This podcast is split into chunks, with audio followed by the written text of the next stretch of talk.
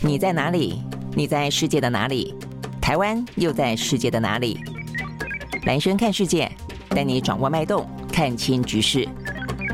找到相对位置，定位自己的坐标。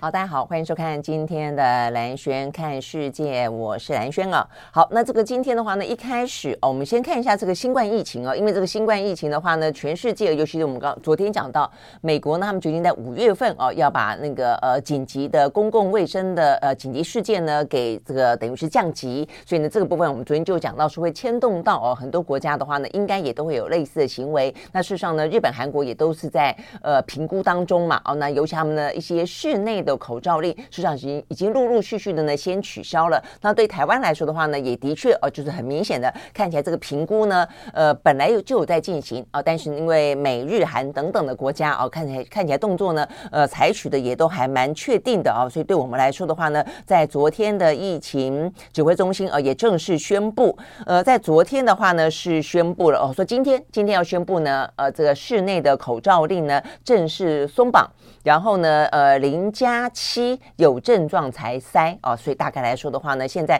原本很多的一些呃这个企业啦，或是有一些公家单位啦，或者有一些呢呃相关的场所，呃可能比较严格的哦，可能都还要呃不断的要你出示啊这个相关的一些呢快筛剂，呃证明是阴性哦。但是现在目前看起来的话呢，除非你有症状哦，否则的话呢，呃这个指挥中心已经说了哦，这个不用塞。好，所以这是第一个啊，有关于呢室内的口。诏令呢正式宣布松绑，那接下来的话呢，什么时候啊也可能会比照呢？呃，美国、日本、韩国等等啊，那实际上更早的是中国大陆了哦，但只是中国大陆来的比较急，来的比较猛。那对台湾来说的话呢，目前正在评估的是啊，这个昨天指挥中心说，二到四月份呢是国人自主防疫的阶段，呃，等于意思就是说用室内口罩松绑这件事情呢，来让大家慢慢慢慢的啊，这个习惯呢回到正常的生活，然后呢。四到五月份的话呢，就会呃，四到六月份就正式考虑呢，让新冠疫情从第五类的法定传染病降为第四类。好，所以呢，这个部分的话呢，就会变成有点像我们讲到哦，这个美国当它降级之后啊，呃，比较好的状况就是很多的一些防疫的措施。呃，就会回归正常，但是相对来说的话呢，一些疫苗啦、快筛剂啦等等的本来的一些免免费啊或者一些优惠的话呢，也会啊因此而取消。好，所以呢，这个时间点呢会落在四到六月份。好，那呃，但是目前为止的话呢，在美国呃，这个昨天宣布了，他们要在五月十一号，呃，等于等于是降级啊，取消呢公共呃公共卫生啊这个紧急事件之后，其实 WHO 昨天还特别出来提醒啊，他们认为呃不要过早的放。宽哦，所以他们还要再打算呢观察一段时间哦，所以目前看起来的话呢，我们似乎呢就比较跟着是哦这个 WHO 的说法哦，因为呢，事实上在台湾，我们把它呃界定为第五类的法定的公共卫生紧急事件呢，呃时间点是落在六月底，本来呢就会到了一个要去检讨的阶段了哦，所以目前看起来的话呢，可能最迟最迟吧哦，那就是观察一下呃国际之间，尤其 WHO 哦他们的一些判定，那我们最迟的话呢，可能六月底。我们也就应该要呃宣布要不要继续下去了，那或者是就要呃这个取消啊，这个等于要降级。那如果再早一点点的话呢，可能就是在四月份、五月份看看呢这个相关的状况。好，但目前为止的话呢，因为台湾的疫情也正在另外一波呢春节的高峰，呃，昨天的话呢数字来到三万多啊，所以呢这部分也要稍微的注意啊，呃，几乎是上个礼拜的百分之成长的百分之九十几哦，所以几乎是翻倍哦，所以从一一万多、两万多到三万多了啊！好，所以呢，这个部分确实对台湾来说。呃，应该是要再继续观察下去的啊。只是说，呃，因为现在目前看起来的话呢，虽然哦这个染疫的人数多了哦，但是中重症跟死亡的人数呢，很明显的啊是有呢这个下滑的趋势啊。我想这也是为什么各国包括台湾也在评估什么时候呢要正式的降级回到正常。好，所以呢这个部分的话呢是在疫情部分先提醒大家。那再来的话呢，今天国际之间的最关注的事情啊，呃，那就是有关于美国的啊这个利率会。会议啊，他们联准会呢宣布了，的确是如预期当中呢是升息一码。那我想呢，这个升息一码的呃结果啊，并不是呢大家单纯要看的，包括说到底呢，美国的联准会怎么描述啊这个接下来的状况，我想是大家最关心的啊。那所以呢，对美国来说的话呢，呃，他们目前看起来呃宣布了啊这个升息一码之后呢。鲍尔啊，他谈的相关的一些话，表示说，呃，简单讲了哈，就说在未来的二零二三年，就在今年这一年当中，应该不会看到呢降息。所以呢，意思就是说呢，即便目前看起来通膨的数字呢有慢慢的放缓，然后他们也预期说呢，应该可以在可控制的范围当中，所以他们呢也正式的表示了，他们正在讨论，还要经过几次的升息之后呢，可能就会维持在一个地方，然后的话呢就会稳定的维持一段时间，然后之后再降息。哦，所以整个看起来，我觉得应该叫做谨慎的乐观吧。哦，那呃，他们并没有过度的造进啊，并没有说乐观到说。哦，今年可能就会开始要反转降息了，没有哦，他们都是呃表达了一个可能乐观的期待，但是呢，很谨慎的要稳定在一个状况底下哦，所以呢，简单说就是在今年大家可能看不到会反转呃这个降息，可能这个时间点要落在明年啊，但就今年来看的话呢，通膨的状况看起来也不会太过的恶化哦，所以目前在掌控当中，所以他们在讨论说呢，还要经过几次的升息，呃，才要开始维持一个。不变的状况，那 hold 住整个的局势啊，那几次这个部分的话呢，是联准会呢目前正在讨论当中的。那我就看到呢，这个美国的媒体，包括像《华尔街日报》，他们也在讨论说，显然的。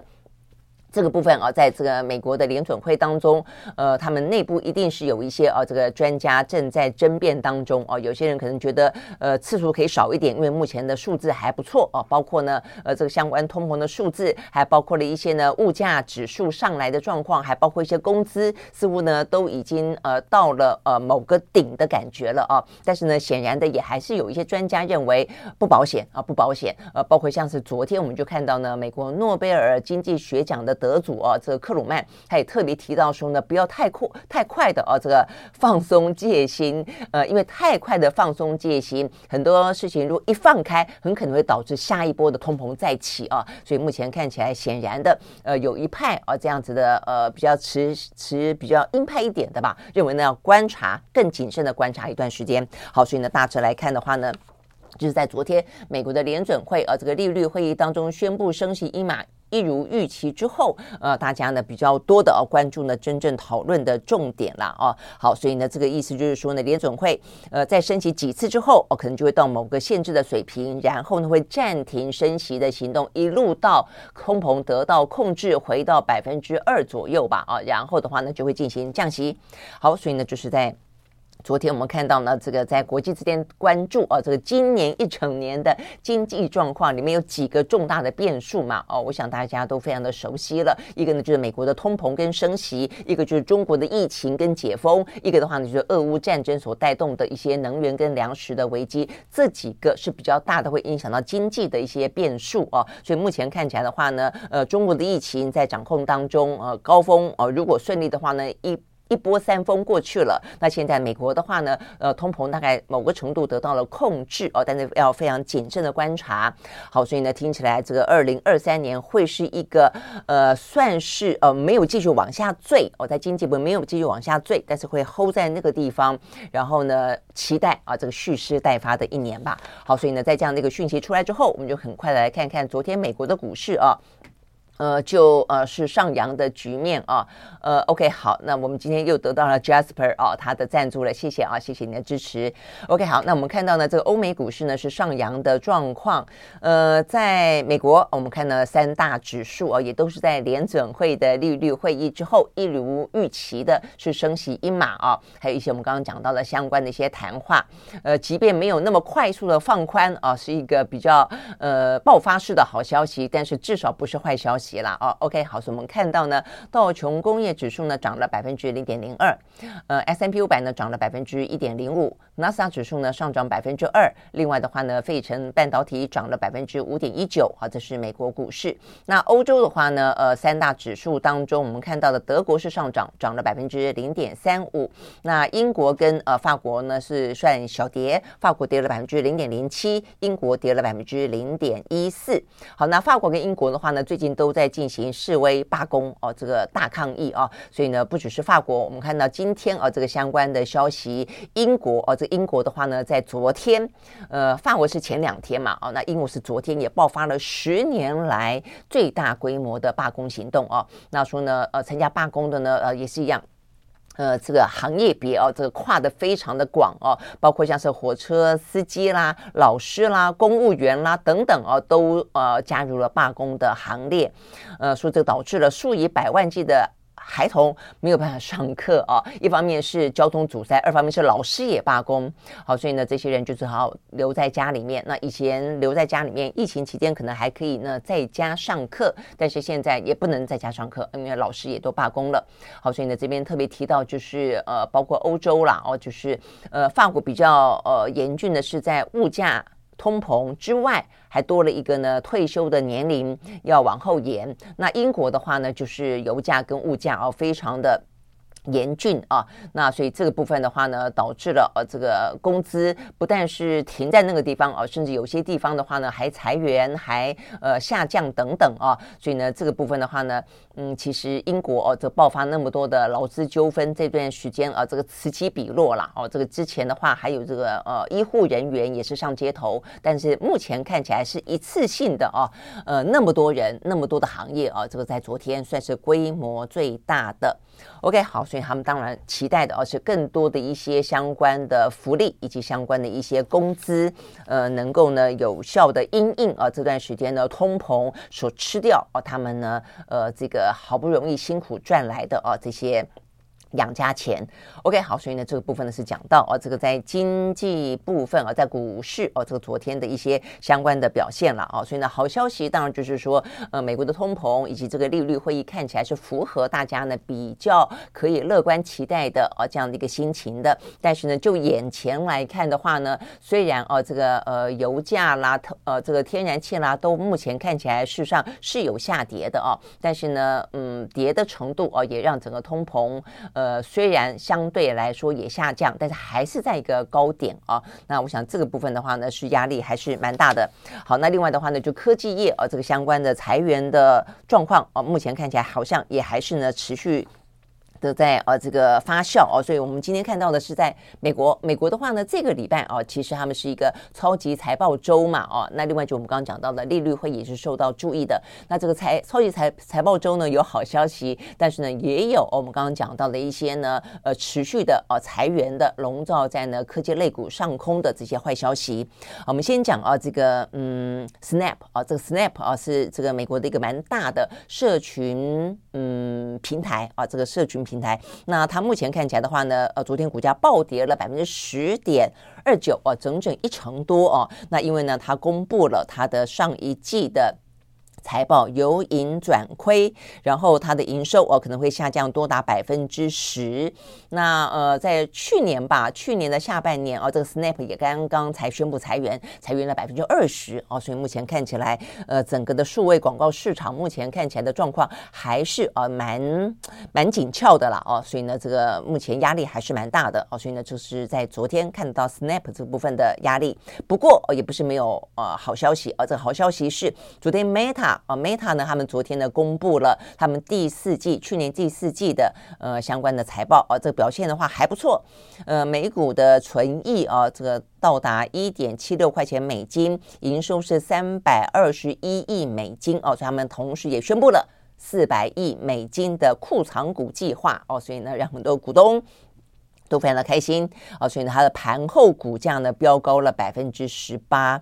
好，那另外的话呢，呃，A M 呃 A M D 呃，这个美国的晶片大厂，它公布了去年底的财报，哎，也优于预期啊，所以呢，这是在目前看起来呢，半导体哦，这个对今年的景气有点担心，呃状的状况底下啊，这个公布去年的状况还不错哦。那这个 A M D 最主要是说呢，呃，资料中心跟嵌入式的业务哦，这个表现还蛮亮眼的，所以弥补了啊，这个 P C 就个人电脑在经过疫情之后，呃，跌得很惨啊，弥补了这方面。的一些亏损吧，啊，那所以呢，呃，AMD 在昨天的股价呢飙高百分之十二点六三，啊，所以这个部分也算是一个好消息，啊，所以大致来说这是比较。也可以看得出哦，一些呃蛮指标性的哦，这个大家可以作为参考的。那就呃油价，我们刚刚讲到物价的部分，在欧洲哦压力还是很大哦，因此呢导致了呃罢工的状况哦，这个野火燎原哦越来越炽热。那这部分的话呢，我们要看看呢这个最新的油价啊，这个油价的话呢，在昨天呃西德州原油呢跌了百分之三点一，收在每一桶七十六点四一块钱美金。呃四月份交割的呃布兰特原油哦，它也跌了百分之三点。一收在每一桶八十二点八四块钱美金。那天然气啊，这个天然气也持续的下跌，在昨天，呃，这个期货价格跌了百分之也是八点一。呃，前面是讲三点一啊，这边是八点一，所以继续的走跌。好，那呃，这个当然对于舒缓啊，这个油价啊，这个能源价格来说，当然是一个比较好的消息了啊。但是目前看起来，今年的状况可不可以啊？这个。嗯，持续的缓下去，让物价呢可以更加的平稳啊。我们刚刚讲到了一个是呃中国疫情的因素，一个是美国通膨哦升息的因素，再来就是俄乌战争嘛。哦，那但是俄乌战争看起来的话呢就没有哦这么的顺利了啊。所以我们呢很快的就来看看呢这个相关的俄乌战争以及今天比较重要的一些地缘政治的消息啊。我想很明显的是两块啦，一个是战争继续的在进行中的俄乌，一个是呢整个情。形式哦，跟部署哦，这个呃各自团块的部署呢，越来越动作积极的印太地区。好，那我们先看呢这个呃战争哦，这个部分的话呢，因为啊，因为呢这个俄罗呃这个乌克兰方面在今天吧啊，我们看到他的是。呃，国防部长啊，他们的国防部长呢特别啊，这个提出警告啊，他们表示说呢，他们得到的情报是在二月二十四号，也就是呢，俄乌战争爆发一周年的那个时候，俄罗斯呢打算要进行大举的进攻，也就是所谓的春季进攻啊。那先前的乌克兰一直在为他们的春季反攻，呃，在跟他的盟友们啊不断的去募集啊这个。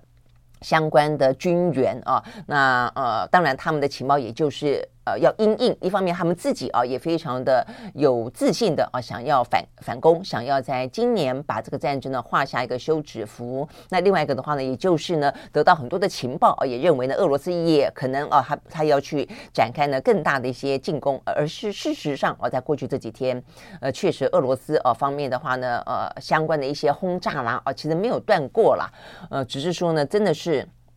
讯息疲乏了哦，我们就没有讲那么多。好，那我们先讲这个是乌克兰的国防部长哦，他特别提到啊，这个是利兹尼科夫哦，他特别提到说呢，他们掌握到的情报说呢，俄罗斯当局已经集结了数以万计的部队啊，呃，正打算要尝试做些什么来纪念去年二月二十四号啊，这个挥军侵略乌克兰满周年的日子。那事实上呢，呃，在二月二十四号之前的一天，二月二十三号是俄罗。罗斯他向来的哦，本来就有的一个军人呃的节日啊，叫做祖国保卫者日哦，所以他们就说等于是不管是呃为了呃这个周年，或者为了他本来这样的一个节日啊，呃他们呢目前看起来正有在集结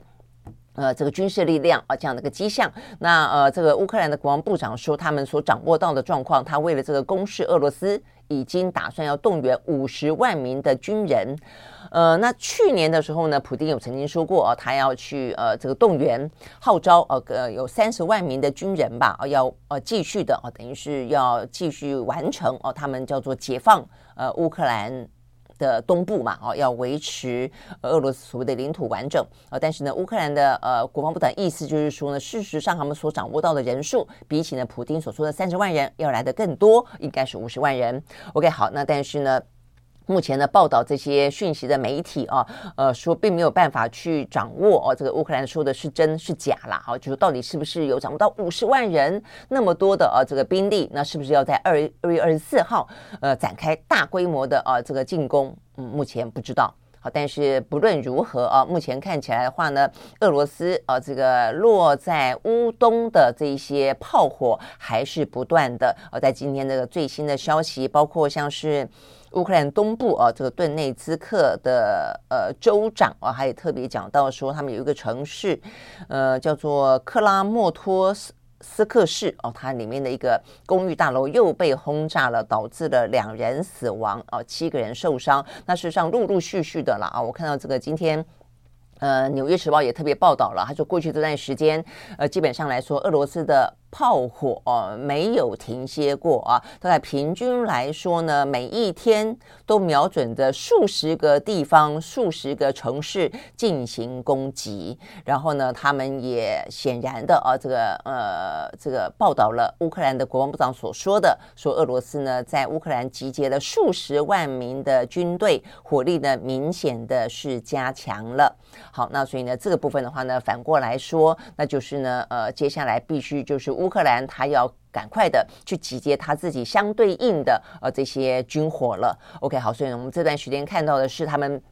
不是呃，跟这个欧盟的国家呃争取到了呃很多的战车啊、哦，所以目前看起来的话呢，说战车已经有几十辆啊，这个取得了一些战车，但是俄罗斯方面也不断的拦截啊、哦，这个在拦截让他的这个战车不要抵达乌克兰。那另一方面就是战机哦，但战机部分的话呢，因为美国方面啊，这个呃是一个比较保留的态度哦，所以我们昨天也讲到了，包括像波兰呃态度也转为谨慎了。那今天看到最新的呢，是包括英国呃这个苏纳克本来说愿意。提供战机的，现在呢也趋向保留。好，但是呢，比较新的消息是，呃，美国啊决定要去。提供他们呢，呃，这个长城飞弹，好，所以长城飞弹这个部分的话呢，就是我们特别提到的，就是说呢，呃，美国尽管婉拒了啊这个战机，但是呢，长城飞弹也是呢乌克兰呃不断的啊这个提出要求的部分，会不会啊也同时的拒绝？那显然答案是呃没有啊，美国决定提供。好，所以呢，这个最新的消息是，美国呢准备向乌克兰提供价值总价值超过二十亿美金的啊新一轮的军援，然后。的话呢，呃，这个长城飞弹需要提供呢射程到达一百五十公里的啊这个飞弹。那这个飞弹的话呢，说它的射程如果是一百五十公里的话，应该啊就可以呢囊跨克里米亚半岛。哦，所以呢，对于乌克兰来说，如果想夺回克里米亚半岛或者轰炸现在呢在呃俄罗斯的呃掌控范围当中的克里米亚半岛的话，实际上是有能力的啊。所以大家记不记得在去年的时候，呃，其实克里米亚半岛就是呃通往俄罗斯的呃这个口桥，事实上是被炸毁的。虽然到目前为止啊，这个乌克兰是没有承认说它炸的哦，但是呢，相当程度的他们都庆祝了这件事情啊。所以呢，这个对于。乌克兰来说的话呢，如果它的射程范围可以到达呢克里米亚半岛的话呢，也相当程度的啊会具有一些意义。所以呢，包括未来的话呢，会不会直接展开呃，等于是嗯进入到俄罗斯领土范围的攻击？我觉得这部分也是还蛮值得注意的哦。不过呢，虽然哦它也算是长程飞弹，呃，但是乌克兰事实上之前哦所要求期待美国所提供的是希望能够更长程的哦，呃，原本是期待说是三百射程三百公。公里的啊，这个 MGM 一百四十陆军战术飞弹系统啊，但是呢，目前看起来，呃，美国方面并不打算提供啊这么射程远的哦，所以他可能会提供的这个一百五十公里的叫做陆射的小直径炸弹啊，呃，来让乌克兰呢可以呃想嗯有效的打击呢俄罗斯，呃，等于是他战线后方啊这些部分的补给。好，那所以呢，这个部分的话呢，是有关于啊这个呃长城飞弹的部分。那事实上呢，呃，这个乌克兰的国防部长列兹尼科夫现在人呢还在欧洲哦，他正在法国，希望呢去采购更多的防空雷达啊，防空雷达哦，所以目前看起来的话，你会看到它整个的在部署是非常非常的全面性的啊，从战车、战机到长城飞弹到防空雷达，所以一方面进攻，一方面呢防御。我想这些部分的话呢，都是呃乌克兰正在啊这个积极备战的啊，所以呢，呃，不管是他们描述到俄罗斯啊正在集结兵力，而且呢持续性的都一直不间断的轰炸，或者讲到呢这个乌克兰目前正在积极的啊这个准备一些军火军。援等等啊，所以呢，看起来俄乌战争啊，在经过了嗯一个冬天之后啊，也没有停歇哦，但是至少呢，呃，看起来就是没有更大的规模哦。但是目前看起来，在春季啊，不管是俄罗斯的攻击，或者是乌克兰的反攻，呃，更大规模的战事很可能一触即发。好，所以呢，这个部分是我们讲到俄乌战争的部分啊。那刚刚讲到那个。坦克车啊，这个战车的部分，呃，这个最新的数字啊，是乌克兰的外交部长说的哦。他说他们目前呃，包括已经取得的跟未来可能取得的啦哦，说呢，从西方的盟友呃手中应该可以得到一百二十到一百四十辆的现代化的坦克哦，所以呢，比我们刚刚讲的来的更多一点。好，所以呢，这是目前的俄乌战争啊，蛮紧绷的，而且有点点山雨欲来的气氛了啊。那二月二十四号，因为今天已经二月二号了啊，所以呢，目前看起来这个二月份。坦白说，哦，这个气氛呢，确实是还蛮紧绷的。好，那这个部分呢是俄乌，但是另外一部分的话呢，看起来的部署啊也越来越绵密的。呃，事实上呢是在这个礼拜啊，我们开春以来呢，很快的就就看到啊，这个目前的一个比较大的一个局势的啊，也有不断的在关注的，就是不管是美国派出了他们的国安顾问 Sullivan 到印印度啊，派出他们的国防部长啊，这个 Austin 到这个韩国跟呃菲律宾，还包括了北约啊，北约的秘书长呢史托滕伯格，他也到了日本跟韩国。那另外的话呢，其实我们看到呢，法国哦，他也跟澳洲呃签署了一些呢更进一步的军事的合作。你会发现呢，在整个印太地区啊，不但是是呢美国呢更加紧的部署，从去年底开始比较多的新闻是在跟日本啊，记不记得日本的话呢，呃，增加了更多它西南。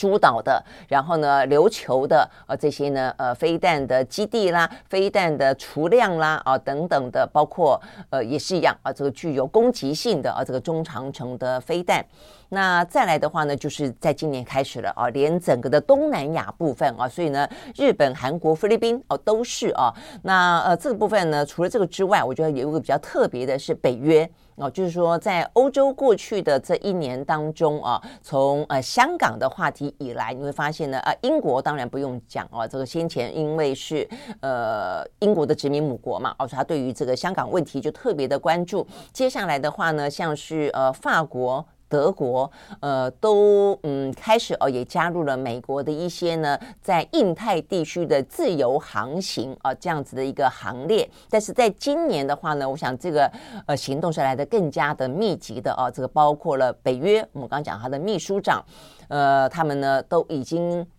呃，更等于是一个比较集团式的，而且比较呃台面上的哦，都展开了更多的一些外交的跟一些表达要合作的一个状况。所以很明显的就是因为啊，当中俄开始呢抱团啊，那这个抱团当然是跟整个国际局势也有关系，就是逼得他们不得不要去，而且本来就很很紧密啊，就等于是更加紧密的一个抱团的行动，会让呢北约啊，等于说欧洲跟亚洲原本是各自啊这个不同的。战场跟不同的呃，你要讲是一个区块好，或者一个不同的地缘政治，但是这两方面呢开始合流了，我觉得这件事情呢是蛮重要的啊，所以呢这也回应到呢，我们看到这个最新的消息是。北约的秘书长啊，这个史托滕伯格，他昨天的话呢，呃，因为访问了日本啊，这、跟日本的岸田见完面之后，他在呢日本的庆应大学呢发表演说，他再次的强调了，我觉得某个程度也算是他此行的注解啦。呃，他特别提到说呢，呃，现在目前看起来啊，发生在欧洲的事情，也可能呢明天就发生在亚洲。我说，我想他的呃意思很清楚，等于就是现在的俄乌战争很可能未来呢会不会演成台海战争哦，所以呢，因为这样的关系，而且呢，他讲到说呢，中俄之间啊，这也就是越来越紧密。那甚至他讲到说呢，中国大陆啊，正在成为一个呢越来越威权主义的大国，而这个世界是非常的全球化的，牵一发而动全身哦。所以他的意思就是说呢，中国的称霸可能不止在亚洲，因为他跟俄罗斯之间的结盟，也因此会跟呃俄罗斯对于欧洲的威胁，两边会连成一气啊。那也因为这样。这样子的关系，所以他说呢，欧洲不会漠视在东亚发生的事情，所以呢，呃，跟印印太地区伙伴的密切合作显得呢更加的重要。OK，好，我想呢，他就诠释了哦，他等于是在呃日本的跟韩国的呃这些。呃，访问行程啊，包括跟岸田，包括跟尹锡悦啊，这个见面等等啊，都加强合作啊。不过呢，呃，我还记得他在南韩的时候啦，哦，他也认为说尹锡悦应该更加强呃，对于呃这个中国呃这个围堵中国，或者说呢加强呃对中国的一些呃就是共同呃这个围中的行为。尹锡悦某个程度，我看他还是比较相较于日本啊，还是比较忌惮啊这个中国大陆的市场的啊，所以他态度其实。呃，在跟北约的啊史托滕伯格对话的时候，其实没有啊这个像日本来的这么的呃积极的回应啊。但不论如何。我想呢，这个北约啊，这个秘书长呢，昨天的在日本庆应大学的谈话啊，他某个程度呃反映出了啊，目前的整个的欧盟他怎么看待啊这个印太的地区，以及印太地区为什么跟北约之间会产生关联啊，这个最主要的一些他们的呃逻辑吧啊，所以这不管是中俄之间的联手，或者他认为全球的相关的牵动，都让呢目前这两个战场啊很可能出现了交集。我想这是呢很值得。大家关注的啊，那 OK，所以呢，这个部分我们刚刚讲到，就不只是呃北约这个部分啊，他昨天的新闻。那另外的话呢，呃，讲到的是呃这个美国的国安。顾问 Sullivan 啊，在这个印度的布局，今天的话，昨天我们就讲了了啊，这个在第一时间，但今天的媒体很多的后续报道啊，讲到说呢，呃，这个在印度啊，它这是战略伙伴，就美印之间战略伙伴的关系升级。纽约时报还特别报道说，呃，似乎啊，这个美国它这不只是军事当中的升级啊，就是说它在 AI 啊，这个晶片，呃，还有呢更多的其些经其他经济。经济方面的一些合作，呃，看起来也打算啊，能够去取代中国这个市场。嗯，另外也特别提到说呢，其实过去的呃印度它还蛮仰赖俄罗斯的武器的，但如果说当印度呃某个在印太地区的对手中国也跟俄罗斯进一步的结盟之后，印度可不可以继续的那么放心的仰赖俄罗斯提供武器呢？答案或许不是啊，也因此印度的话呢也。因此，必须要去跟美国加强军事的合作。那另外的话呢，今天也有媒体报道说，呃，这个印度哦，他们呢提高了他们的呃国防预算，大增了百分之十三。好，所以呢，这个部分的话呢，呃，就是说着眼于呃一发哦，看起来呢。尖锐的地缘政治的竞争对手啊，这个中国大陆看起来愈发的强大。那他们也特别提到说，两国在边界啊的关系很紧张，过去也曾经爆发过多次的冲突。好，所以你会发现呢，呃，就在去年底、今年初，日本的呃国防预算也是增加了快要哦这百分之十左右哦，这是他们未来这几年希望达成的目标。印度呢也增加了百分之十三。好，所以呢，这样的一个气氛，坦白讲啊，这个真的是蛮蛮紧绷的。那么，就算啊，这个战争原就是紧张啊，未必呢，呃，大家那么啊，这个愿意看到啊，都战争的爆发，都希望尽可能能的啊，去去避战啊。但是，当你的这个军备竞赛如此的啊，这个嗯。竞争激烈啊，甚至几乎是无上限、无上限的不断往上走的时候啊，真的是怕擦枪走火。任何一个地方的擦枪走火都一样。OK，好，所以呢，我们刚刚讲到这个是印度，那我们讲的任何一个地方的擦枪走火也反映出来这个菲律宾。好，所以菲律宾啊，这个目前的状况也是呢大家所关注的啊。那所以呢。这个美国的国防部长奥斯汀呃访问，他先前是在呃脸书上也好，Twitter 上面也好，这个表达他对于这个菲律宾啊、呃、双方见面的期待啊。那但是他真正人抵达哦、是在今天，他今天呢会抵达菲律宾。那 OK 哦，去昨天深夜就抵达了哦。那 OK，我看啊，呃。昨天、前天、前天深夜抵达菲律宾啊，所以呢，呃，接下来就是展开啊，这个跟国防部长啦、跟国安顾问啊这个相关的会谈了。那先前不都有讲到说呢，他们希望啊，菲律宾能够提供呃再增加，就是总共可以提供四个空军。呃，军事基地嘛，哦，那这个今天的媒体报道当中，菲律宾显然他们的谈完了啦，哦，那谈完之后的话呢，菲律宾的高层就讲到说呢，呃，其实美方似乎要求的更多，呃，希望能够释放出更多的一些军营，让美国的啊这个驻军能够驻扎在这个地方，而且他们也打算啊要增加更多的人，啊，所以呢看得出来，我们昨天也特别提到了哦，因为呢，相较于日本的啊这样的一个军事同盟，显然菲律宾这部分的话呢来的比较松。松散一些哦，所以美国的话希望加强。OK，所以这边讲到，就它加强的呢，就是包括了，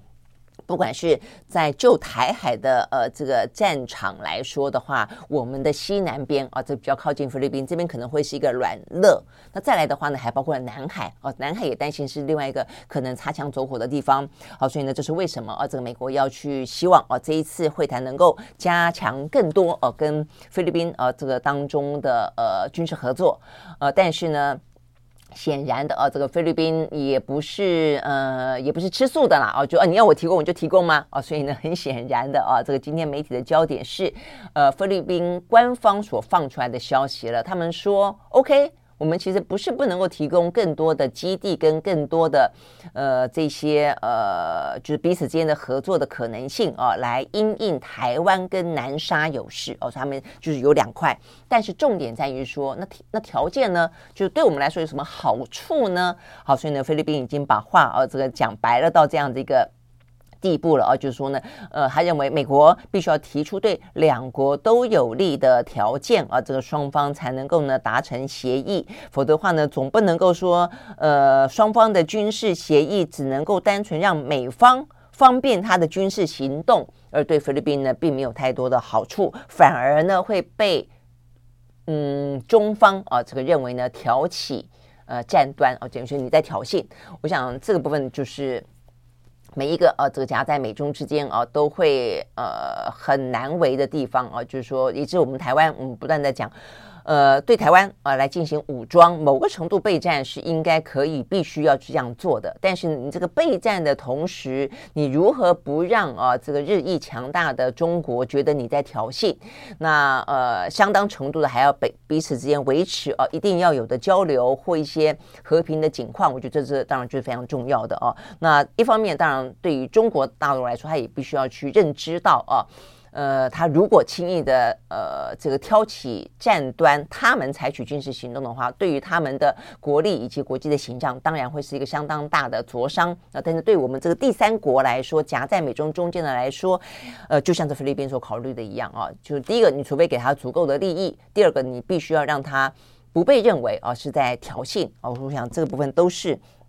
呃，各个国家哦，都是在这个当中进行考虑了哦。OK，好，所以呢，这个菲律宾驻美国大使罗慕斯，他就在呃这两天的记者会上面呃，表达了蛮。蛮清楚的他们的立场的啊，因为即便他们现在的总统是小马可是嘛啊，小马可是上台之后，在去年其实还还特别访问了中国大陆啊，等于是他比较大的啊这个重要的出访行程，第一个就是去中国大陆，而且双方也达成了呃十四个啊这个十四项的合作的协议啊，所以你也看得出来，尽管中非啊他们在南沙群岛这部分有主权的争议啊，但是呢还有很多渔啊这个渔民等等一些经济利益的。冲突，但是也有很多地方啊，这个其实是可以合作的。所以呢，菲律宾也在啊这个当中呢，硬跟软之间啊，也是去试图啊这个。得到一个某个程度的平衡了啊，那所以呢，呃，在这个目前看起来，在军事部分的话呢，显然的，他还是必须要去靠美国哦。所以呢，这个我们刚刚讲到罗慕斯，他就讲得很白了啊，他说呢，菲律宾要阻止台海的紧张关系升温，因此如果说啊，这个牵连到了菲律宾，因此啊，他必须要预防呢重大冲突的发生，军事上必须要跟美国进行合作。哦，所以他说菲律宾很尴尬了，目前正处在恶性循环的逻辑当中，啊，逻辑两难当中，就是美中之间的两难。他说呢，如果中国对台湾动武的话呢，我们势必会受到波及，那甚至整个的东协哦都会受到波及。哦，所以他说最主要的，但他说但是最主要的还是我们。跟日本跟南韩哦，所以呢这边就讲到说台海发生战事，为什么最近看到相关的一些呃，不管是美国，不管是北约哦，他们的几个走访的国家啊，就是这几个啊，这个日本、南韩、台湾、菲律宾啊，这个原因啊，这菲律宾也讲得非常的清楚了啊。好，所以呢，这个部分呢是在讲到啊，这个美国的奥斯汀啊，他们的国防部长的行动。那另外的话，就我们刚刚讲到的啊，这个呃，欧洲哦，可能不只是呢北约的。秘书长啊，包括呢法国，法国呢最新消息啊，他们呢也跟澳洲在举行了呃二加二，就是外交部长加国防部长的会谈啊，他们呢在昨天呃发布了联合声明，然后当中再次的强调了台海和平的稳定的重要性。嗯，OK，好，那当然这个声明的话呢，也引发了中方啊的这个回应啊，认为说嗯不负责任的表态。呃，反而会给这些国家的对华关系造成干扰，还会进一步呢，呃，加剧地方局势的复杂性啊。所以意思就是说，目前我们看得到的啊，这些西方的盟国都在啊这个印太地区进行相关的部署，而且我们刚刚讲到的，就是欧洲跟亚洲两个地方呢，某个程度已经呢跨地域来进行结盟了。那当然，中国大陆不会没有感受到这样步步紧逼的啊这个压力哦，所以他们也。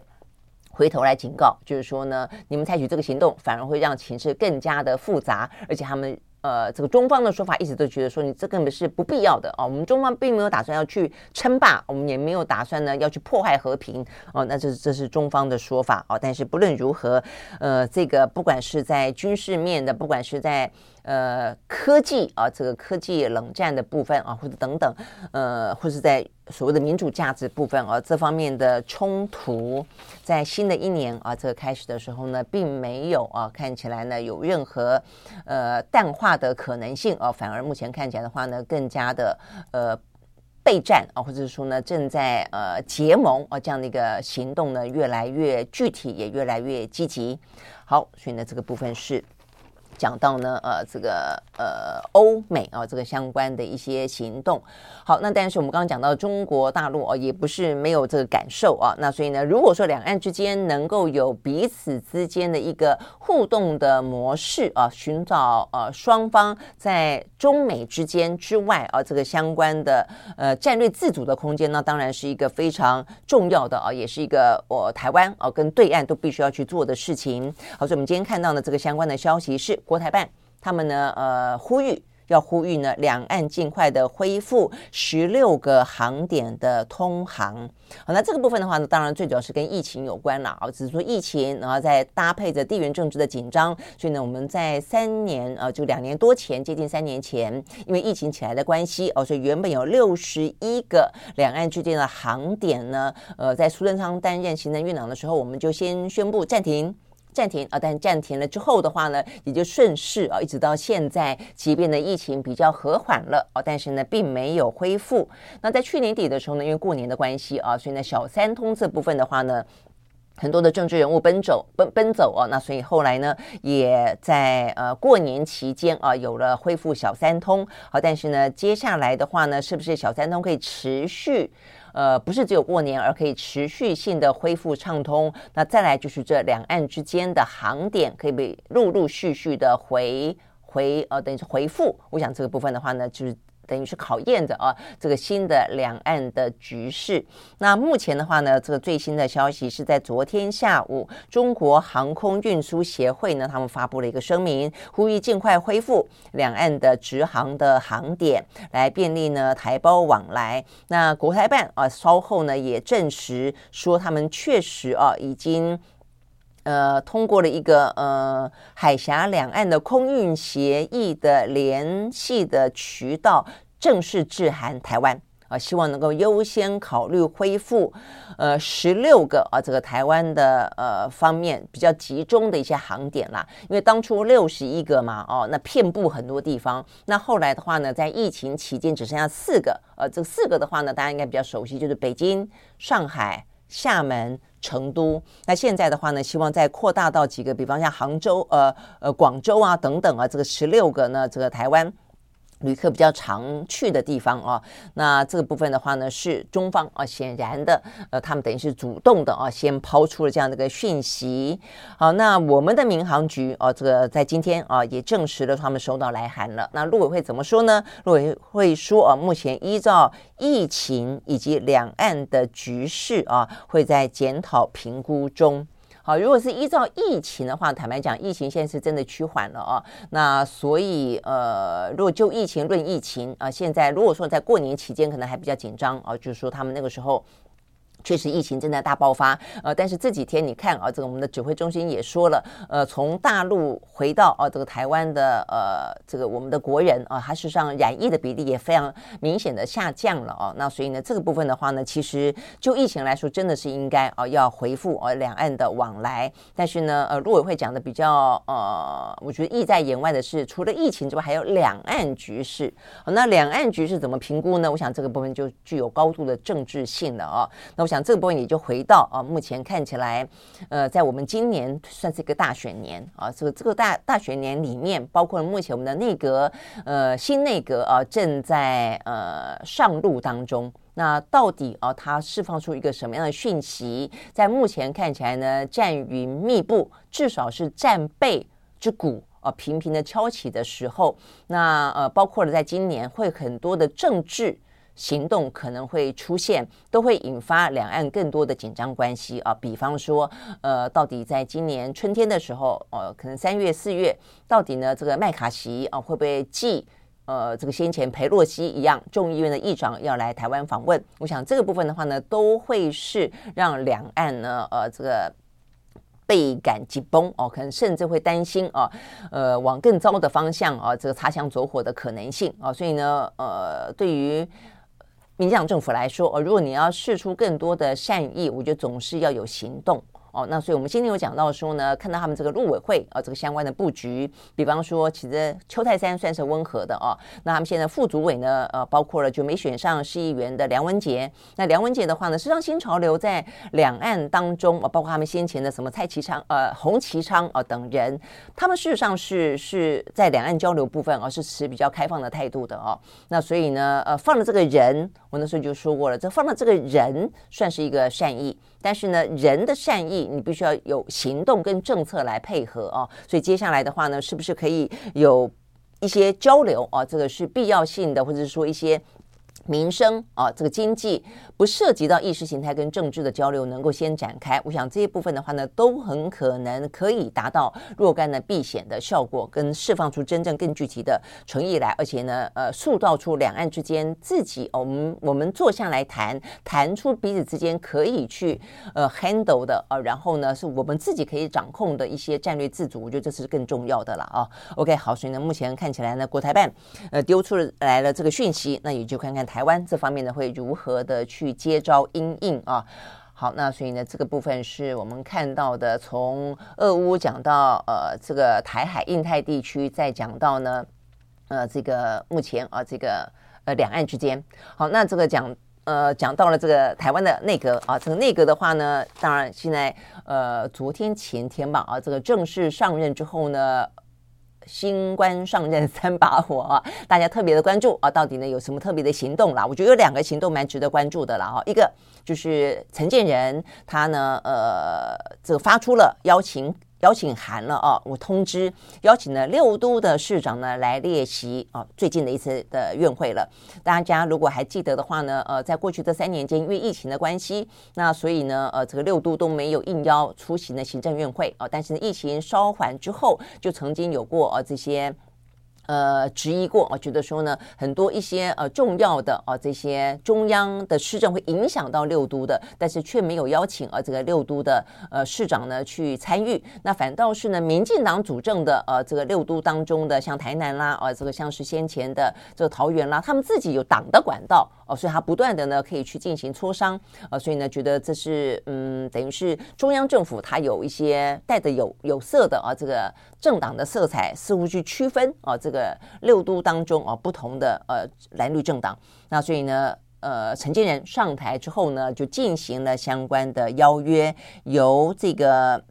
呃，发言啊，这个由郑文灿啊去进行联络啊。那昨天呢，致电六位直辖市长，邀请他们来列席。那我觉得这个是还蛮好的一个起手式啦，就是说中央地方呢，呃，不要去分这个党派啊。我想这个是呃陈建仁啊给大家的印象中，如果说他是相对来说比较温和的话，那这些部分是他应该要做的哦。好，所以呢，这个部分是看看接下来啊，这个如果是六都市长都列席院会的话。呃，至少就象征啊，未必须讲，这只是一个象征意义啦。就是说，就象征意义来说，至少是一个比较。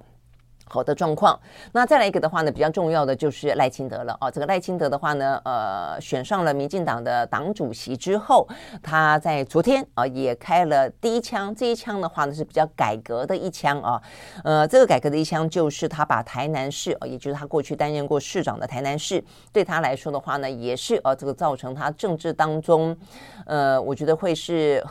如果说处理不好的话，会有很多的一些负面的后座效应的台南市的呃市。议是议长啊，这个选举的贿选。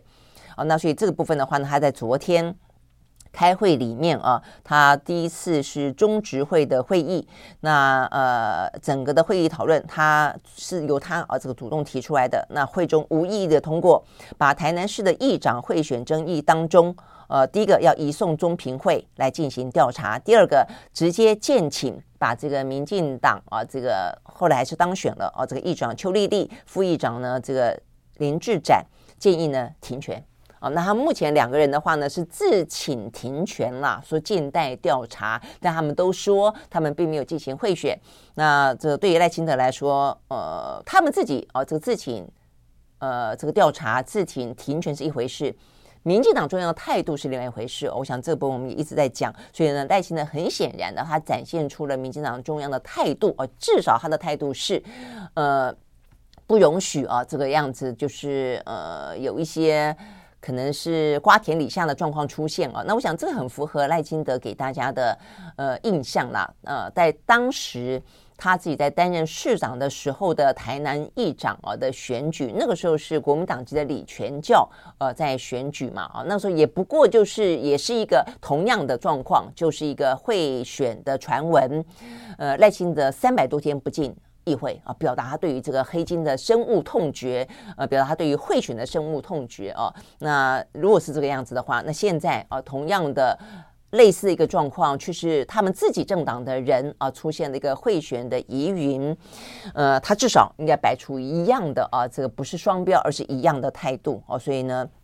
目前看起来的话呢，呃，这个赖清德他这个部分呢，在昨天，呃，他展现了他的这个呃，算是比较一贯的态度了哦。那否则的话呢，民进党在这方面其实真的是有点和稀泥哦，就是过去他批评别人的都不行哦，但他混到他自己身上的时候，呃，他的态度哦，跟他的标准就完全不一样啊，就睁一只眼闭一只眼，好像想要蒙混过关一样。好，那至少赖清德在这部分的起手式，我觉得呢是符合大家对于他哦这个相关的改革的期待的。好，那。只是说呢，呃，这个接下来，呃，表达态度是一件事情了。那但是事实上，我想大家可能会真正要关心的，我觉得，我觉得也是民进党真正要去面对的，就是说，你可以让他停权，但是呢，邱丽丽跟林志展他们两个呢，贿选案给大家的印象，可能不只是他们为什么会会会选。而是说，民进党内在地方的腐败程度到底到了一个什么样的程度？或者说，民进党为什么会纵容这些人啊？因为这个事情所牵扯到的不只是这个正副议长的候选人，还包括他们的中执委，还包括了他们的一些地方的一些派系，而且涉及到的利益，可能还不只是选举当中的利益，有更多光电的，有更多炉渣的等等啊。所以呢，这个部分。民进党可不可能有没有这样的魄力去进行改革？我觉得这个部分才是目前呢，民进党内啊越来越腐败的生态里面大家所关心的。那否则的话呢，他跟你当初所批评的，呃，国民党执政时期的一些呃陋习也好，然后这个呃。非常糟糕的啊，这个生态也好，不是也就越来越一样，甚至更糟糕了吗？那我想这个是赖清德啊，这个动作，我想大家可能会要看啊，以及接下来要看得更清楚啊，更有一些期待啊，以及要呃听其言观其行的地方了啦啊。那最后的话呢，今天还有一个新闻讲到的是啊，也一样，就是民进党自己啊，他可能会面对到的呃是否双标，那就是林佑昌。林佑昌的话呢，是民进党在这一次啊这个内阁改组当中，我特别提到，他们这一次呢，除了啊这个就是苏贞昌呃下来换了陈建仁之外啊，他们中生代接班的布局蛮清楚的啊，包括了什么郑文灿啦、林佳龙啦、林佑昌这些人都算是各个派系的大阿哥。好，那这个林佑昌要面对的问题是什么呢？他现在是呃。接任啊，这个内政部长嘛，他过去在担任基隆市长的时候呢，曾经啊，这个允诺过也支持啊，这个地方上面的一些呢，呃，关于护海行动，就是他们呃，这个填海造陆新建天然气的四阶。呃，这个四接站啊，这个部分的话呢，地方上面的环保人士是反对的，希望能够进行公投。那当初啊，这个要打算进行公投的时候，其实林永昌并没有啊，这个具体的表示他要反对。但是呢，那个时候的中央是反对的哦。那呃，而且呢，很很诡异的是，啊，这个媒体报道就是在去年底的九合一选举完了以后，基隆市。呃，市长啊，等于是政党轮替了啊。这个谢国梁，国民党谢国梁呢当选了之后，马上呢中央啊，这个就裁示说呢，呃，他们啊，基隆所打算要办的啊，这个有关于四街站的护海行动的公投，不属于地方自治的范围，意思说不能办啊，不能办啊，就不能办这个公投，等于是护海公投被没收。好，那这个是当初。呃，林佑昌还没有担任内政部长时期，他们火速通过的呃这样的一个状况啊，甚至还批评说呢。地方上这个公投呢是有违宪之余哦，因为他说呢，发电这件事情，电政呃是涉及到中央的状况，因为影响到整体的电力供应以及呢能源的储备以及产业的关联性啊，所以这是宪法规定的中央专属事项，意思就中央要盖就是中央要盖，地方的话呢，就算公投也不能够改变啊，呃，这个呃这个要盖世界站的啊这样的。一个呃政策跟这样的一个计划就是了啦哦，那所以先前是不断的拖延，后来就呃政党一轮替之后就马上哦，等于是有点没收禁止了。那但是呢，地方上面当然还是啊执意认为呢，呃这样子的一个世界站就有点像是在桃园这个时候了哦，桃园那个时候的所谓护藻礁就谈到的是有关于呢生态的问题啊。那这个部分的话呢，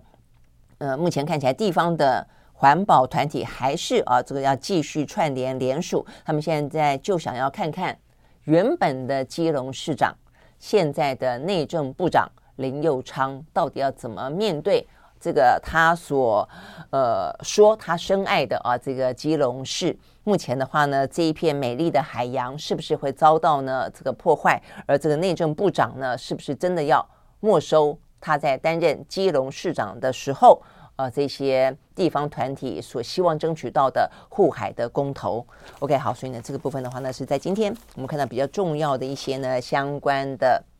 呃国内外的消息啊。好，那我们看。看，我说今年我们我我立了一个新的志愿，就是呢，我要呃跟大家啊，这个在留言部分的话呢，来看看有没有什么一些互动。尤其大家如果说对我们的节目有什么样建议的话呢，也欢迎啊，这个可以留言来告诉我们。OK，好，那我想呢，这个部分，嗯，有不少是讲到有关于啊这个。北约、欧盟跟他们呢部署啊，印太地区大家的看法啦哦，哇，有一个是韩国，是他留，他是韩韩国人吗？这韩国呃，在台湾的呃 侨民吗？呃，这边讲到说，呃，唯有把美国驱逐到西太平洋之外，亚洲才可能获得长久的安宁啊。这回这是一个呃，台湾问题如果要和平解决的话。呃，两岸四地的同胞必须要团结对外才可以啊，这个是他的说法。然后的话呢，嗯，OK，哇，这我看看这个还有什么哈，嗯，我这这位这位韩国朋友，哎，还不止一位韩国朋友啊，一位两位韩国朋友，呃，还有不少的呃，留言，所以显然的哦，这个大家对于呢这个呃印太地区啊，这个美欧在这边布局啊，以及呢这个美中之间的角力啊，事实上是真的还蛮关注的啦哦。那只是呢各自啊有不同的一些立场啊。那看起来有些认为说应该跟中国大陆呢更加的紧密啊，这个区域的事情区域自己来处理啊。那有些的话呢就认为就这个民主价值来说，呃，必须要呢呃组组成。一个价值的同盟哦，这位韩国的朋友他说他是呃是大中国大陆的朝鲜族啦哦，OK 好好，所以呢，针对我们这个节目或者针对我们这个节目的议题哦，如果大家有一些呢意见的话呢，也欢迎继续留言。好，我们今天时间到了，明天再见，拜拜。